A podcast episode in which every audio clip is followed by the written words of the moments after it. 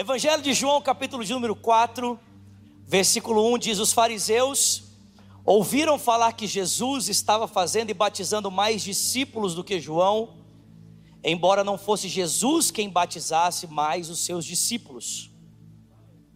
Quando o Senhor ficou sabendo disso, saiu da Judeia e voltou uma vez mais a Galileia.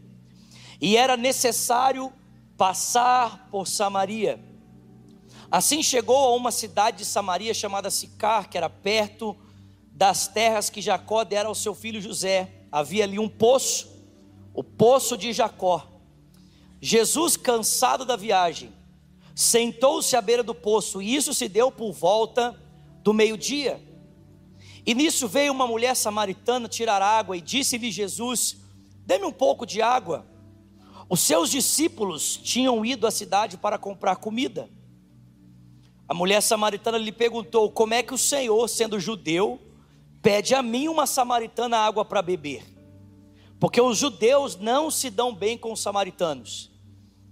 Jesus respondeu: Se você conhecesse o dom de Deus e quem está pedindo água, você lhe teria pedido e dele receberia água viva. Alguém pode dar glória a Deus por isso aqui? Disse a mulher: o Senhor não tem com que tirar água e o poço é fundo. Onde é que vai conseguir essa tal de água viva? Acaso o Senhor é maior que o nosso pai Jacó, que nos deu o poço, do qual ele mesmo bebeu, bem como seus filhos e o seu gado? Respondeu Jesus: Quem beber desta água terá sede outra vez, mas quem beber da água que eu lhe der nunca mais terá sede. Ao contrário, a água que eu lhe der se tornará nele uma fonte de água a jorrar para a vida eterna. Cadê os pentecostais aqui, pelo amor de Deus?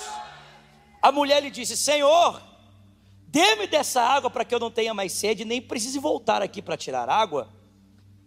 E lhe disse Jesus: Então vai e chama o seu marido e volte. Não tenho marido, respondeu ela.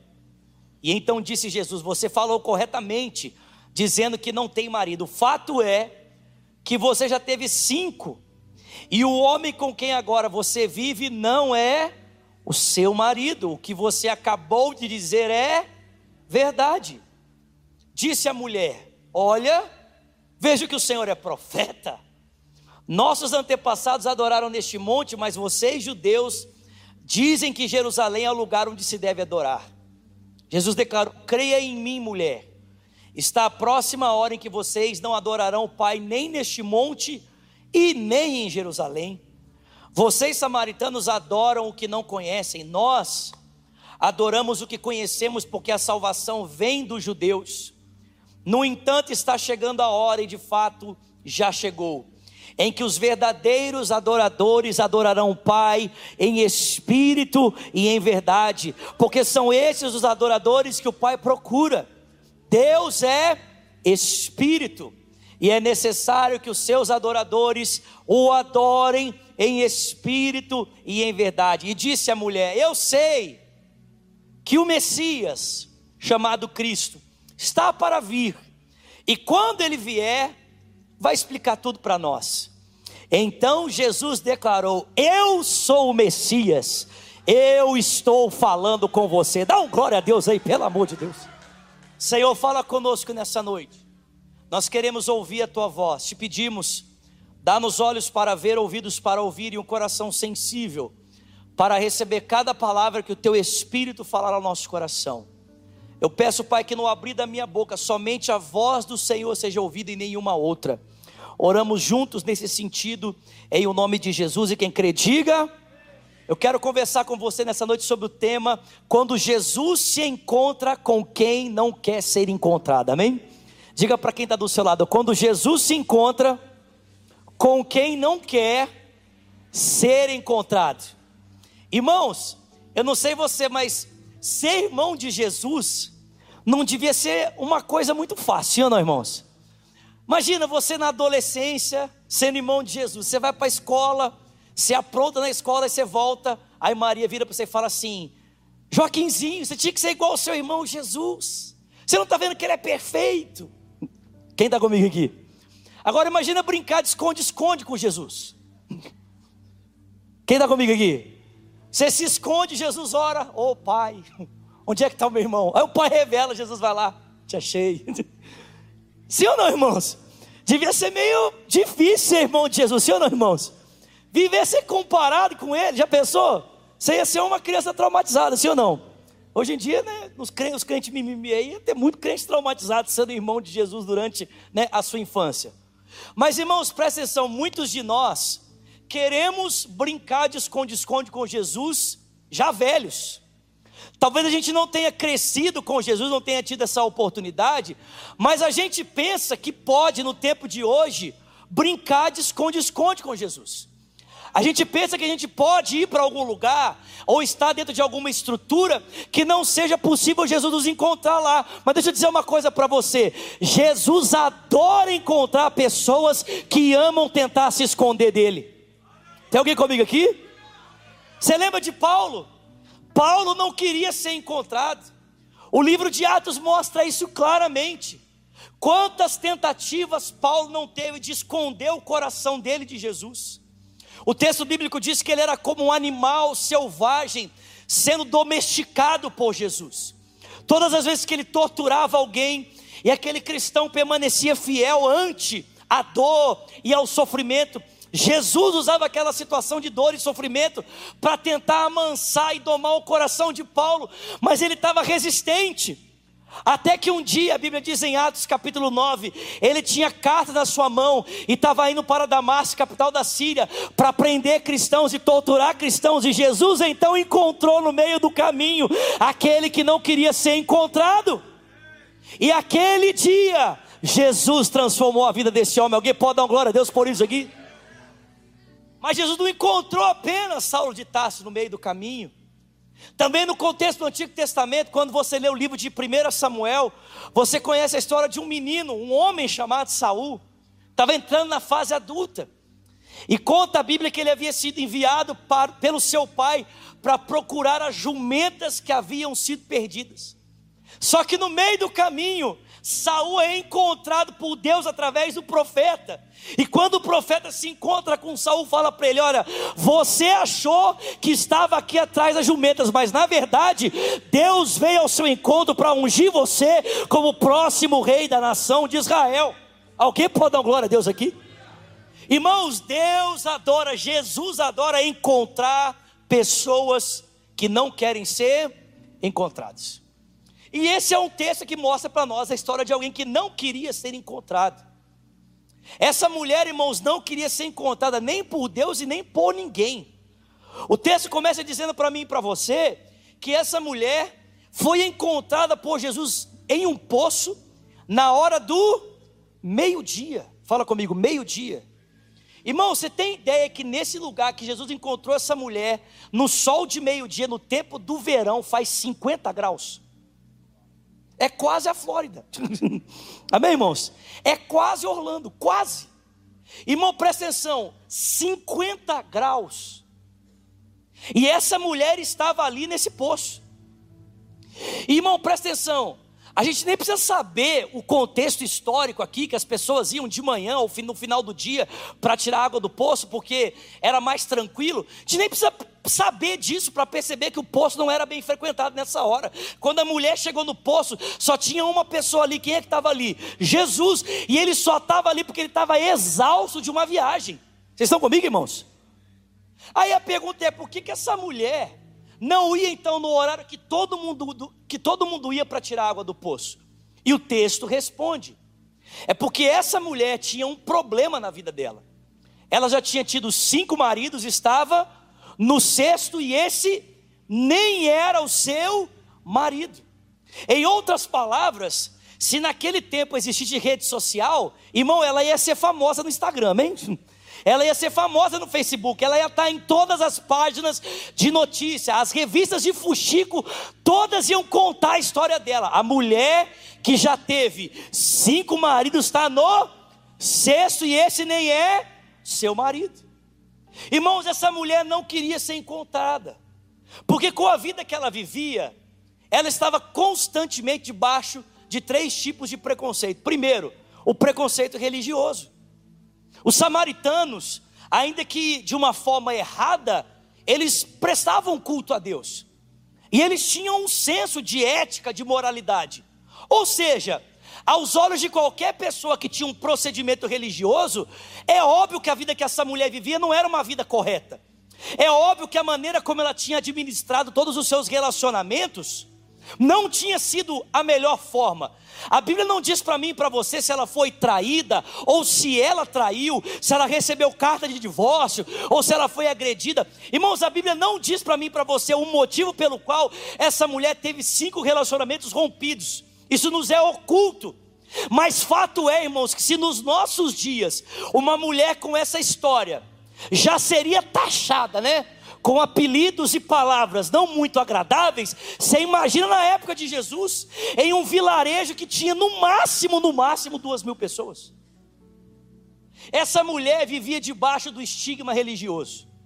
Pessoas que tinham um senso de moralidade e de ética e que de alguma forma prestavam culto a Deus, olhavam para essa mulher e dizia: Você não é crente, não. Vocês estão comigo, irmãos? Quem está comigo que diga, eu estou aqui. Você não é crente, não. Só que essa mulher não vivia apenas debaixo, irmãos, do estigma religioso. Ela vivia também debaixo do estigma cultural.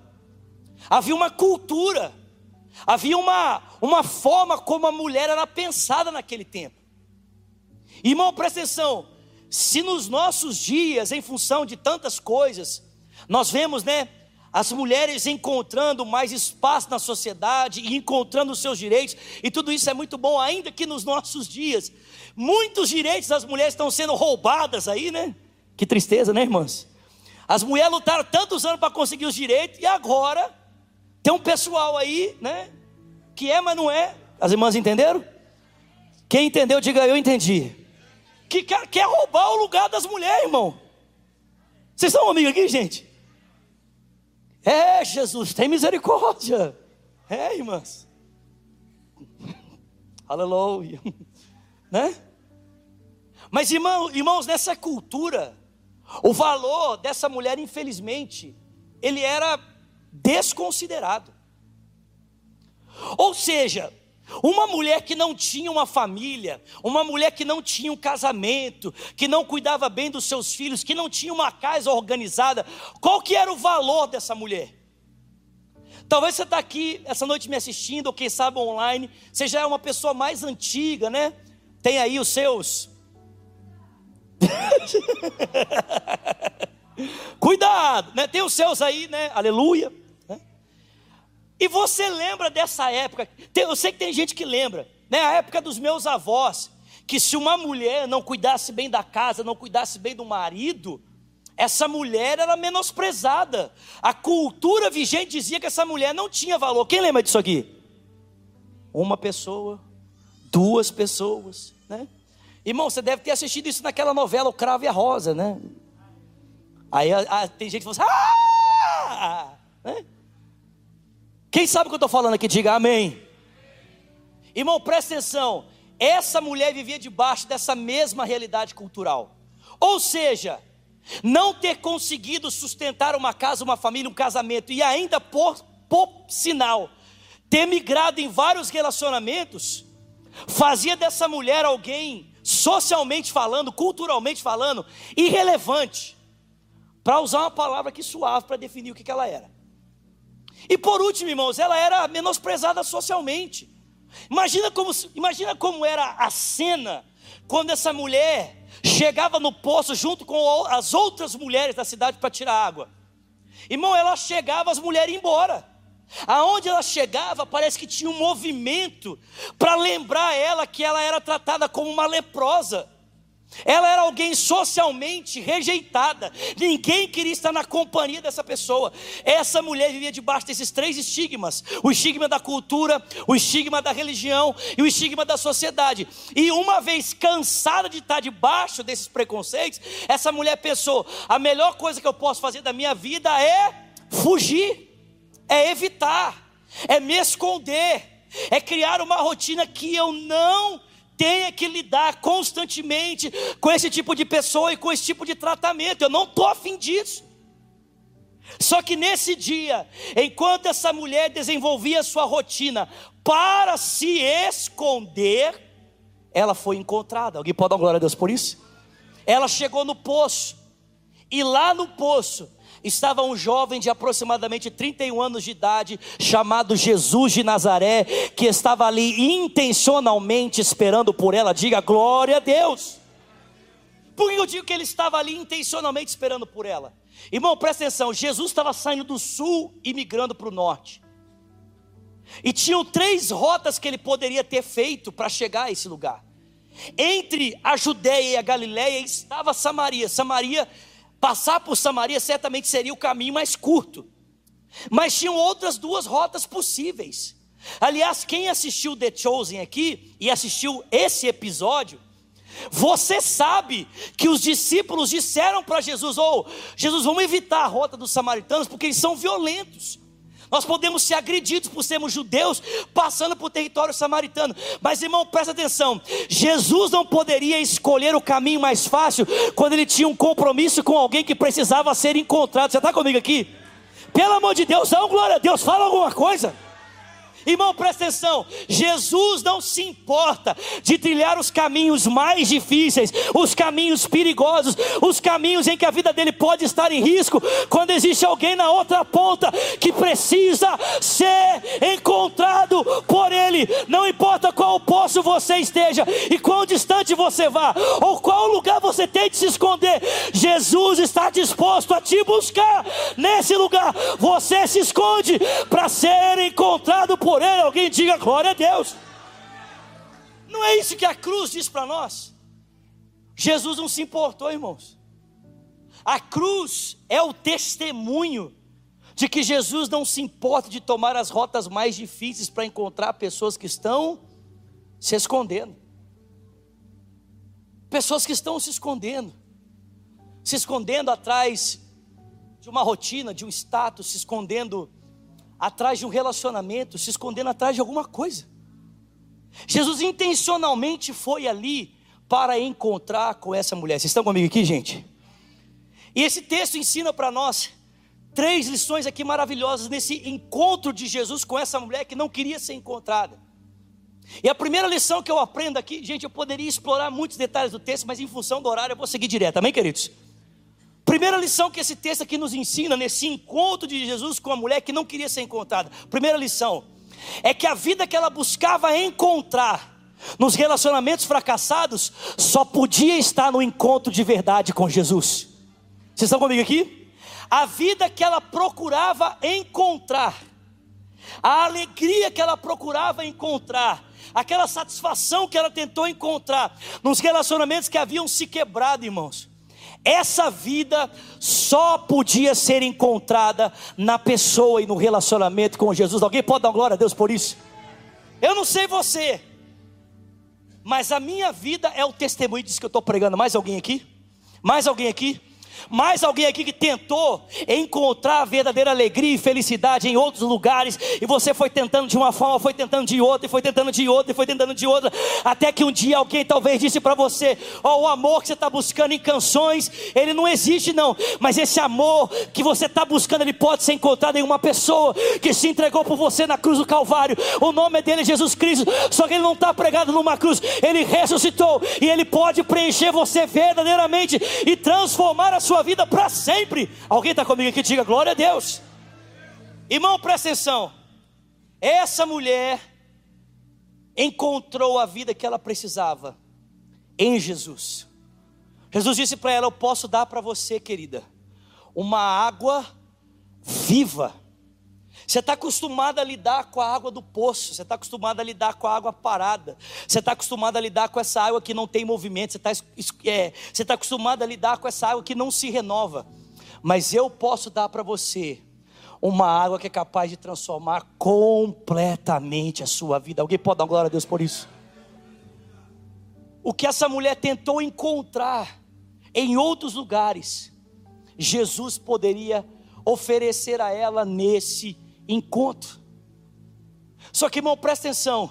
Se nós queremos, você já ouviu isso, mas se nós queremos a vida que Jesus tem para nós, a gente precisa estar disposto a deixar para trás a vida do poço. Ou você escolhe ficar bebendo água parada, ou você escolhe beber do rio de água viva. Eu vou repetir isso aqui, amém? Tem alguém comigo aqui? Ou você escolhe ficar bebendo dessa água parada, ou você escolhe beber da vida nova que Jesus tem preparado para você. Quando a mulher disse para Jesus: Eu quero a água nova, eu quero a vida nova, ele disse para ela: Então você precisa deixar a vida velha. Vai e chama o seu marido. Não dá para viver o novo ainda com os pés firmados no velho. Não dá para beber do rio de vida se nós ainda queremos saborear o gosto da água empoçada. Irmão, presta atenção: uma vez que você beber do rio de vida de Jesus, você nunca mais vai querer beber do poço. O poço vai ser deixado para trás, o balde vai ser deixado para trás, a velha vida vai ser deixada para trás, porque Jesus é capaz de te dar uma vida completamente diferente. Diga glória a Deus. Segundo, Segunda lição que nós podemos aprender aqui é que o, o encontro com Jesus nos tira para fora dos nossos esconderijos. Primeiro, Jesus foi ao encontro dessa mulher para dar a ela vida que ela tentou encontrar em outros lugares.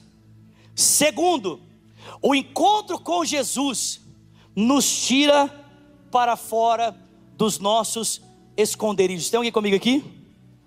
Irmão, presta atenção. Quando Jesus tentou entrar na conversa com essa mulher, através da água, e ele foi tentando encontrar um espaço para que ele pudesse tocar ali na realidade do seu coração.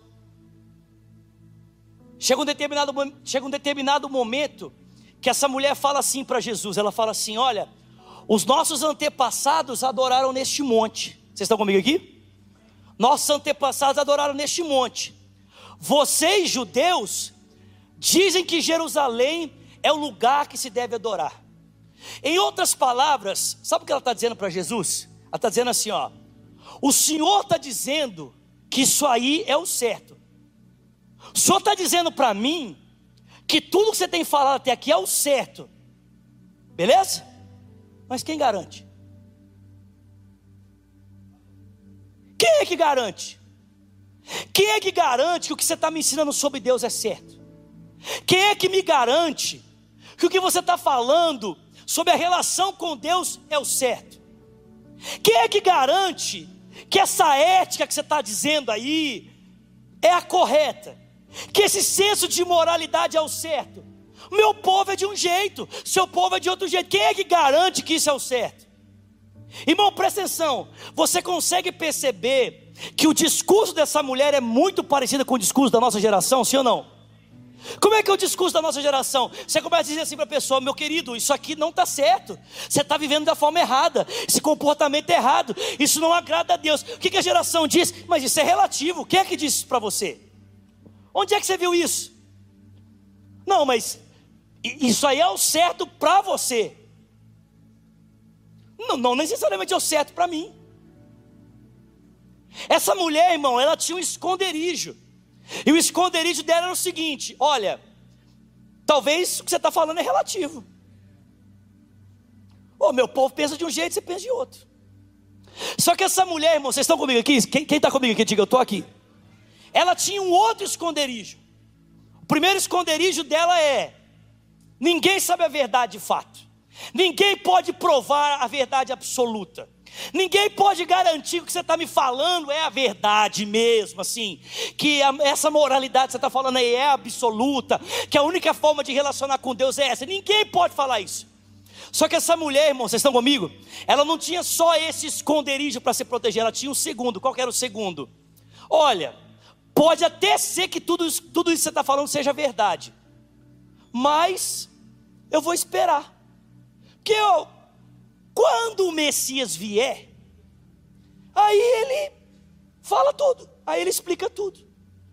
Ou seja, pode até ser que o que você está falando seja verdade, mas não precisa, não precisa decidir agora. Eu não preciso tomar essa decisão hoje. Não, quando o Messias vier, eu faço isso. Quando o Messias aparecer, aí eu tomo a decisão. Então essa mulher tinha dois esconderijos. O primeiro esconderijo dela era: Eu não tenho certeza de que você está falando é a verdade. Mas caso seja verdade, por que eu tenho que fazer isso agora? Por que eu tenho que fazer isso hoje? Por que eu preciso sair dessa minha zona de conforto, dessa realidade que eu criei, esse esconderijo, e me expor para ser transformada por Deus? Irmão, você consegue entender que Jesus arrancou essa mulher de dentro do esconderijo dela, expondo a verdade para ela? Em primeiro lugar, ele disse para ela: Olha, eu posso dizer que isso é verdade, porque eu conheço a Deus, a salvação vem dos judeus, mas está chegando uma hora, mulher, que nem em Jerusalém, nem aqui em Samaria você vai adorar a Deus, porque Deus é Espírito e importa que os seus adoradores o adorem em espírito e em verdade, porque é esses que o Pai procura. Deus é Espírito.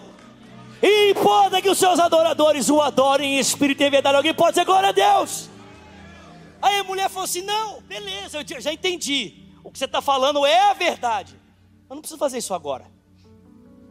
Pode fazer no futuro. Aí Jesus falou para ela: o que, você está esperando? Ah, eu estou esperando o Messias aparecer. Ah, é? Você está esperando o Messias? É, é o Messias que falta para você tomar a decisão? Pois bem, muito prazer, eu sou o Messias, sou eu que estou falando com você. Alguém pode dar um glória a Deus aqui? Pelo amor de Deus, agonia! Aleluia! Jesus nos encontra para nos tirar dos nossos esconderijos. Porque nós temos mania, irmãos, de construirmos sistemas lógicos para tentar dizer para Jesus que aquilo que ele está falando não faz sentido, ou nós temos mania de dizer para Jesus que esse não é o tempo, que a gente tem que esperar alguma coisa acontecer para a gente tomar uma posição em relação àquilo que ele está falando. Pode ser, que, pode ser que até aquilo que ele está falando seja verdade, mas talvez não seja uma verdade para agora. Jesus está dizendo: o que é que te falta? A verdade, eu sou a verdade. O que é que te falta? Volta, a manifestação do Messias. Pois bem, eu estou aqui, eu sou o Messias e eu estou falando com você hoje. Hoje, Jesus tirou essa mulher do esconderijo dela. É difícil, né? Ser, é difícil encontrar com gente igual Jesus assim, que olha dentro do seu olho e fala coisas da sua vida que ninguém sabe, sem nunca antes ter se encontrado com você. Mas por que, que ele faz isso? Por, porque ele quer nos tirar dos nossos esconderijos. Irmão, presta atenção, eu não sei se você já viveu essa experiência. Vocês estão comigo aqui? Não sei se você já viveu essa experiência. Mas presta atenção, a graça de brincar de esconde-esconde é você vencer, sim ou não? Vence quem se esconde melhor, sim ou não? Sim ou não? Só que eu não sei se já aconteceu com você, de você se esconder tão bem, tão bem, tão bem, que ninguém te acha. E você dorme no esconderijo. Quem está comigo aqui? Alguém sabe o que eu estou falando aqui? Irmão, presta atenção, deixa eu contar uma história para vocês, eu já estou encerrando. Eu tinha uns, eu tinha uns 18, 19 anos. E na época, eu morava na minha cidade ainda, na verdade eu estava de férias na minha cidade, para participar de um retiro de carnaval. Eu lembro, e eu lembro que o pastor da igreja falou assim comigo, Vinícius, pega tal pessoa, era um convidado, né, que estava ministrando na nossa igreja. Se eu não me engano, inclusive era o pastor André. Eu não, se eu não me engano.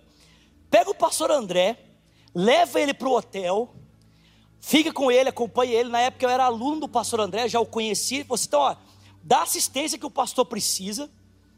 E depois você volta para dormir aqui no acampamento. Você volta para dormir aqui no retiro. Eu falei para ele, pastor, olha, eu prefiro dormir na minha casa, é mais perto do hotel onde o pastor está ficando. Então eu vou para casa, pode ser? O pastor falou: não, tudo bem, mas deixa o pastor e vai para casa. Vocês estão comigo, irmãos? Pois bem, deixei o pastor e fui para casa. Quando eu cheguei na porta do apartamento que a minha mãe morava, irmãos, vocês estão comigo aqui? Eu bati na porta, eu toquei a campainha. Eu bati na porta, toquei a campainha. Eu bati na porta, toquei a campainha. Eu esmurrei a porta. Eu chutei a porta. E a minha mãe e o meu irmão não acordaram. Eles estavam tão exaustos da programação do acampamento que eles não ouviram eu batendo na porta. Eu liguei, eu chutei a porta. Irmãos, eu fiz, pensa, eu fiz de tudo, tudo, tudo. Aí eu pensei, né? Bom, vou voltar para dormir no acampamento. Aí pensei, bom, se eu voltar para dormir no acampamento, minha mãe acordar e não me ver, ela vai ficar preocupada. Então eu tive a ideia brilhante, presta atenção, olha a minha ideia brilhante. Vou descer para a garagem e vou dormir no carro. Vocês estão comigo? Amém? No outro dia de manhã, a minha mãe acorda, me liga. Meu telefone tinha acabado a bateria, ninguém conseguia falar comigo. Vocês estão comigo, irmãos? Minha mãe liga na casa do pastor: Pastor, Vinícius está aí? Não, aqui não. Falou que ia voltar para dormir aí. Ele não voltou? Não, aqui ele não está. Vocês estão comigo, irmãos? Ligaram no acampamento. Vinícius está aí? Não, não está. Ninguém viu o Zulata aqui. Irmãos, começaram a me procurar. Vocês estão comigo aqui? Quem está comigo? Começaram a me procurar. Aí, na nossa igreja tinha um investigador de polícia. Resolveram ligar para ele. E falar assim: ó, por via das dúvidas, liga aí. Irmão, presta atenção. Vocês estão comigo aqui? Naquela noite tinham sequestrado um menino chamado Vinícius, que tinha a mesma idade que eu e o mesmo carro que eu tinha. Vocês estão comigo aqui, gente? Vocês estão entendendo o que eu estou falando? Naquela madrugada, naquela madrugada, eu estava apagado. Então você imagina, nove e meia da manhã, o povo do acampamento estava todo mundo doido, em polvorosa, minha mãe chorando, o povo chorando. Pe pegaram o pregador que veio para pregar e falaram para ele: Não, não vai pregar, não, nós vamos levantar um clamor a manhã inteira até achar esse menino. Vocês estão comigo? E eu dormindo, eu dormindo. Quando deu por volta de meio dia e meia, uma hora, eu acordei. Né? Eu já estava quase sendo assado dentro do carro, né? Já estava quase virando um frango assado. Eu acordei assim, tipo, meu Deus, o que aconteceu, né? Onde está o ladrão que me bateu, o carro que me atropelou? Decidi subir no apartamento. Subi, bati, bati, bati, nada. Minha mãe já tinha saído, não tinha ninguém. Aí eu falei: ah, quer saber de uma coisa? Vou para o retiro. Gente, vocês estão comigo aqui? Quando o povo viu o meu carro chegando no retiro, foi igual final de Copa do Mundo. O povo, o pastor ficou sozinho no culto, o povo tudo saiu correndo. O povo juntou em volta do meu carro. Ah! Eles te libertaram. Eu falei assim: o quê? Fizeram alguma coisa com você, eles te machucaram. Minha mãe veio chorando. Gente, minha mãe foi para o hospital. Vocês estão entendendo isso aqui? Minha mãe foi para o hospital tomar soro para acalmar. Eu falei, gente, o que está acontecendo? Aí depois que parou aquela situação toda e me explicaram o que tinha acontecido, eu falei, não, gente, eu estava dormindo na garagem. Aí quase fui assassinado, entendeu? Toda aquela comoção se tornou em vontade de morte. Mas, gente, Deus é bom. Por causa dessa mobilização toda, encontraram o menino que havia sido sequestrado de verdade. Você pode dar glória a Deus por isso? Pode aplaudir o Senhor por isso? Gente, botaram até helicóptero do estado atrás de mim e encontraram o menino. Dá um glória a Deus por isso. Mas irmão, a graça de você se esconder é você ser achado. Só que tem horas, querido, que nós criamos camadas de resistência em volta do nosso coração, que nós quase que impedimos Deus de tocar na nossa vida. Você já parou para pensar que eu e você podemos construir esconderijos internos e colocarmos o nosso coração em um lugar que até o próprio Deus, quando vai tentar ter acesso a Ele, esse acesso é negado devido à dureza do coração que nós construímos, que nós formamos.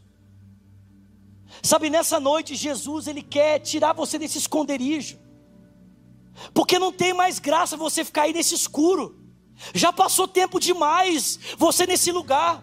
Será que você não consegue perceber que a vida está andando, tanta coisa está acontecendo e você continua aí escondido?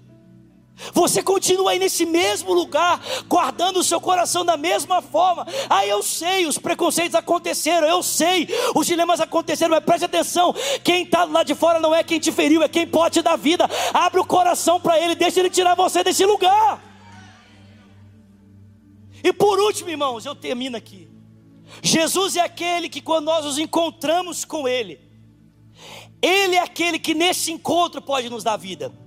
Jesus é aquele que, quando ele se encontra com quem não quer ser encontrado, ele arranca essas pessoas dos esconderijos que elas criaram. Talvez esse esconderijo de ficar tentando dizer, não, não tem verdade. Não, pode ser amanhã, pode ser depois da manhã. Não pode ser amanhã, não pode ser depois da manhã. Você só tem o hoje, você só tem o agora. A decisão que você precisa tomar tem que ser agora. Quase que eu fui para baixo. Agora. E por último, Jesus é aquele que, quando nos encontra, ele nos leva ao encontro das pessoas que nós nos escondíamos. Depois que essa mulher encontrou com Jesus, a Bíblia diz que ela chutou o balde, literalmente. Ela largou o balde e a Bíblia diz que ela correu para a cidade. Eram as mesmas pessoas, os mesmos preconceitos estavam ali, a mesma estrutura social e religiosa estava ali esperando por ela mas não era a questão de do que estava esperando, mas é de quem ela havia se tornado, pelo amor de pelo amor de Deus. A questão não eram os dilemas que ela ia enfrentar lá na frente. A estrutura à sua volta podia ser a mesma, mas ela não era mais a mesma. Ela havia encontrado a vida que ela tanto havia desejado. Ela havia sido retirada dos esconderijos sombrios que prendiam a sua alma, e agora ela podia entrar livremente na cidade e dizer para as pessoas: Eu encontrei um homem que tem me dito tudo quando eu tenho feito, será que ele não é o Messias? Você consegue entender que Jesus transformou essa mulher em uma missionária para esse povo, e por causa dela, uma cidade inteira foi salva em apenas dois dias. Irmão, se Jesus pegar você nessa noite, não importa o que te espera, importa quem ele vai transformar em você. Não importa o que te espera, importa o que ele vai fazer na sua vida. Não importa, irmão, quais as dificuldades dos dilemas. Quem se encontra com Jesus tem uma fonte de água a jorrar para a vida eterna. Vocês estão comigo aqui, gente? Tem alguém comigo que diga, eu estou aqui. Você pode ficar de pé no seu lugar, por favor. Aleluia. Meu Deus, gente, meu Deus. Alguém está recebendo alguma coisa de Jesus aqui essa noite? Meu Deus. Meu Deus. Jesus nos conecta de novo com as pessoas que nós não queríamos nos conectar. Ele tem poder para fazer isso. Ah, é difícil. É uma estrutura pesada. São os mesmos dedos que se apontaram. Sim, meu irmão. As pessoas podem continuar iguais, mas você agora está diferente. Tem uma fonte de vida brotando daí de dentro de você. Com seus olhos fechados, suas duas mãos sobre o seu coração, por favor.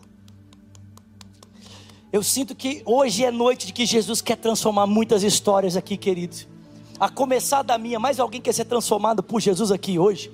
Seus olhos fechados, suas duas mãos sobre seu coração. Ore comigo dizendo: Senhor Jesus, diga nessa noite, eu abro o meu coração, diga me encontra nos meus esconderijos, diga me encontra nos lugares para onde eu fugi, diga eu quero ser teu, diga Jesus, eu, eu quero ter um encontro contigo, diga me dá vida, vida abundante Diga eu reconheço que eu preciso do Senhor. Ore também dizendo: E eu, Jesus, que um dia andei nos teus caminhos, mas eu me desviei. Diga nessa noite, arrependido, eu volto na certeza de que o Senhor me recebe em nome de Jesus. Seus olhos fechados, suas mãos sobre seu coração. Se você está aqui nesse auditório, ou quem sabe no online, e você fez essa oração pela primeira vez dizendo: Eu quero entregar minha vida para Jesus, ou quem sabe você orou dizendo: Eu quero voltar para Jesus. Quem sabe você desviou, você saiu da igreja por causa de pessoas. E quem sabe um dia você caiu, você errou, e aí te julgaram, te apontaram um dedo, e aí você falou: a religião é tudo igual, esse povo de igreja é tudo igual. Mas deixa eu dizer uma coisa para você: quem veio ao seu encontro hoje é aquele que é diferente, o nome dele é Jesus. Ele está chamando você de volta. Ele quer tirar você desse esconderijo escuro, quer trazer você de volta para a realidade. Se você está aqui fez essa oração pela primeira vez, ou você orou dizendo quero voltar para Jesus, ou quem sabe no online, e você quer tomar essa decisão hoje, você não quer ficar e se mantendo atrás desse esconderijo do amanhã, porque Jesus não está na manhã, Ele está aqui agora.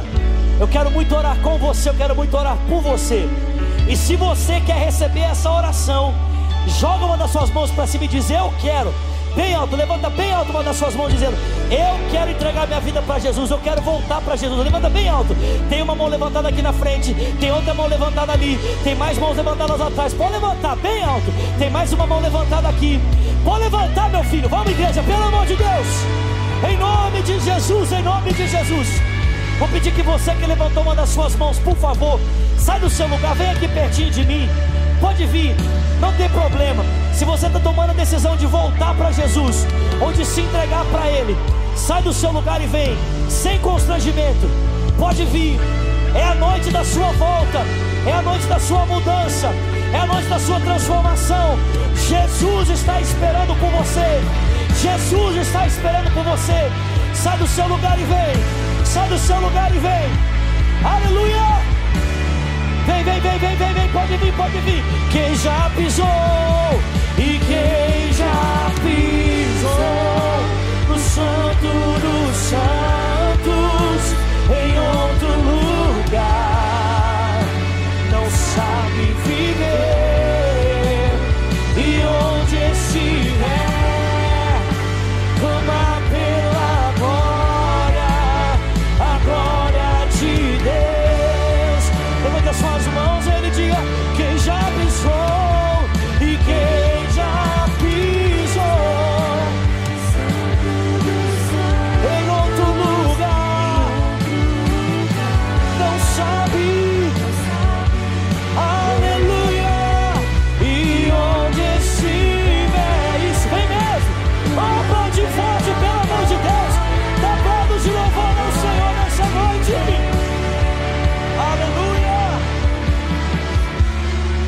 suas mãos para cá, vamos orar por essas pessoas. Que bom que você veio. Que bom que vocês vieram. Com as suas mãos estendidas. Pode vir, tem mais gente vindo. Isso vem mesmo. Vamos aplaudir, vamos aplaudir, vamos aplaudir. Isso. Com esses meninos lindos. Maravilha. Isso. Glória a Deus. Glória a Deus.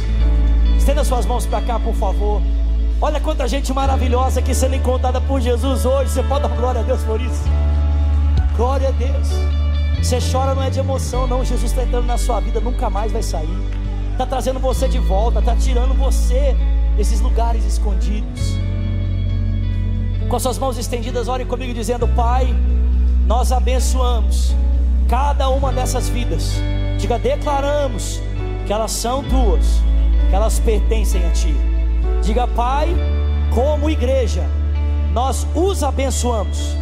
Diga e declaramos o nosso compromisso de amar, de servir e ser com elas a sua família, em nome de Jesus.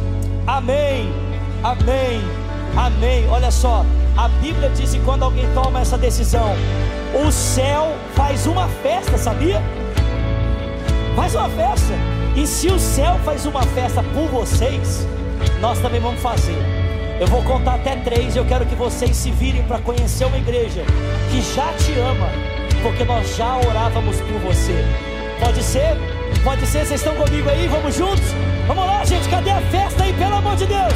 Bora, vamos juntos. Vamos, vamos, vamos, vamos, vamos. E um, dois, três. Podem se virar. E quem já pisou no santo do santo.